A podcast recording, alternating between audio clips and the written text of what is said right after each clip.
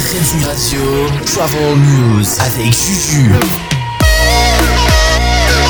Bonjour à toutes et à tous, vous êtes avec Juju sur Reading Radio Travel News. En cette semaine du 25 avril 2022, je vous propose de découvrir une ville russe, Saint-Pétersbourg.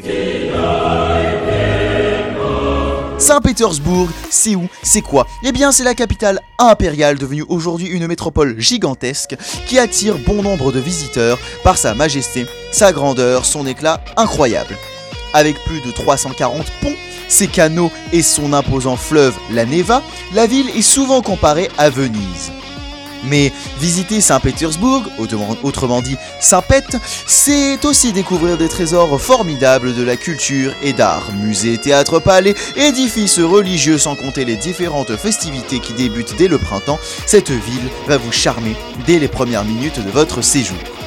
Saint-Pète regorge de petites îles qui ont chacune une attraction particulière et un cachet singulier à découvrir notamment l'île Elaguine pour ses parcs reposants et ses espaces verts et l'île de Divo Ostrov avec son parc d'attractions.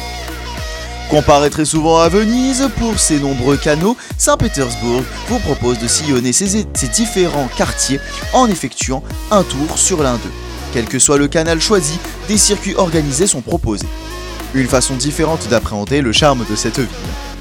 À peine arrivé à Saint-Pète, dans votre programme la visite du musée de l'Ermitage. En effet, ce musée détient une collection formidable de joyaux artistiques comme de la céramique d'Égypte, des bijoux ou encore une sélection de peintures de Picasso, Raphaël, Michel-Ange, Gangui et Van Gogh. Le bâtiment en lui-même est à découvrir. C'est un musée dans le musée. Les plafonds, les fenêtres et les meubles sont tous des œuvres d'art à part entière. Alors que le tsar Alexandre II est assassiné après avoir aboli l'esclavage à la fin du 19e siècle, son fils décide d'ériger un mémorial sur les lieux. Les travaux vont durer 24 ans et c'est ainsi que naît la cathédrale Saint-Sauveur sur le sang versé et que l'on compare l'origine de son nom. L'église est légèrement avancée vers le canal pour que l'autel se trouve exactement à l'endroit de l'assassinat du tsar. Avec ses coupoles torsadées, ses fresques religieuses, ses carreaux de faïence, ses bulbes dorés, la cathédrale est inscrite dans le pur style néo-russe. Et on est parti pour le bon plan de Juju Si vous visitez Saint-Pète, je vous conseille vivement de venir pendant la période de Noël, autour des cathédrales de la ville. En effet, ici, les quais de la Neva et les canaux enneigés, le temps semble s'arrêter. On profite alors d'une ambiance calme et plus distinguée.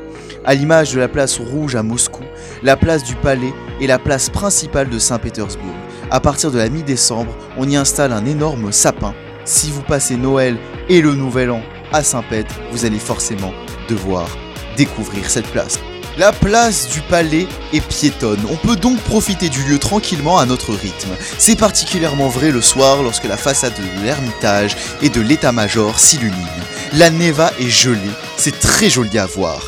Par exemple, depuis les quais de la Neva côté Ermitage, quai du Palais, on voit la pointe de l'île Vassilevski, veuillez m'excuser pour la prononciation, et la forteresse Pierre et Paul. N'oubliez pas de voyager, memento mori mes amis Radio Travel News avec Juju.